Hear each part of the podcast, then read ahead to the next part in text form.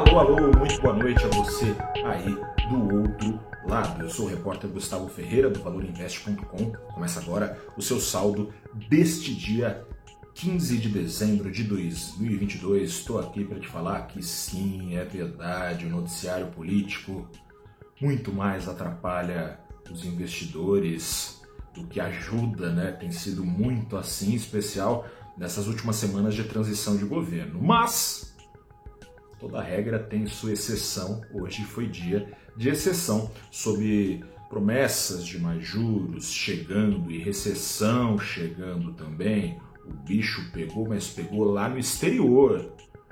Bolsas da Europa caíram 3%, dos Estados Unidos caíram 3%, mas aqui não. No Brasil, Brasília, veja só você, ventos vindos de Brasília ajudaram a reduzir pressões de alta na Selic e de baixa em ações. O Ibovespa subiu quase o dia todo, cedeu nos finalmente, não resistiu à pressão vinda do exterior, mas ó, cedeu quase nada, quase nada mesmo. Caiu no fechamento, caía 0,01% só. Nada, né? O dólar aí não teve jeito, o dólar, o preço do dólar acompanhou a tendência global o dia inteiro, mas reduziu um pouco o passo. No fim do dia, subia, mas subia só 0,25% aos R$ 5,31.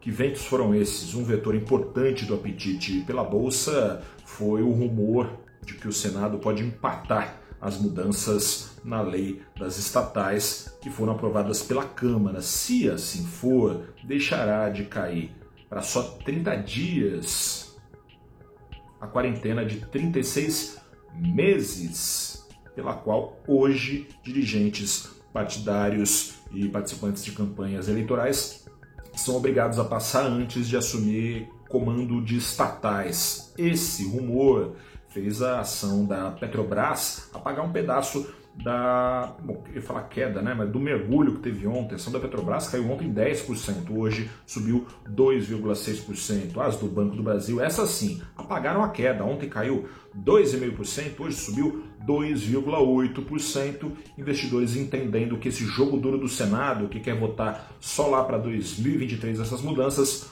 pode resultar um bom cenário em que seguirão as estatais protegidas de serem geridas muito mais de olho na popularidade do presidente da vez do que nos seus resultados financeiros e no dinheirinho né, aplicado pelos seus donos, dinheiro dos acionistas. Enfim, a percepção de investidores em relação à política, a bem da verdade, já teve uma melhora significativa desde a tarde passada.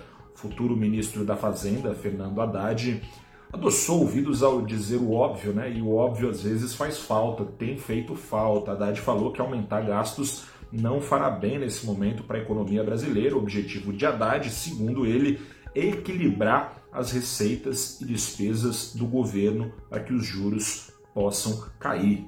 Música para os ouvidos do mercado que tem temido pelo tadio encolher da Selic. No entanto, o Haddad parece que precisa combinar melhor com o chefe, né? Porque fica difícil. E bom, o chefe é o presidente, né? O presidente eleito Lula. Lula trouxe volatilidade mais uma vez ao pregão, fez por algum tempo aí os ativos tremerem de volta aqui no Brasil pelo seguinte: Lula teve um evento com os catadores hoje, Natal dos Catadores, tudo muito bem, tudo muito legal mas ele agiu como se Haddad, 24 horas atrás, não tivesse dito nada do que disse, como se não tivesse dito que na gestão petista a responsabilidade fiscal será um meio para se alcançar a responsabilidade social. Foi isso que Haddad disse ontem. Mas hoje, o que disse Lula? Disse, palavras do presidente eleito, que se a gente quer cuidar do pobre, a gente não pode ficar olhando a política fiscal.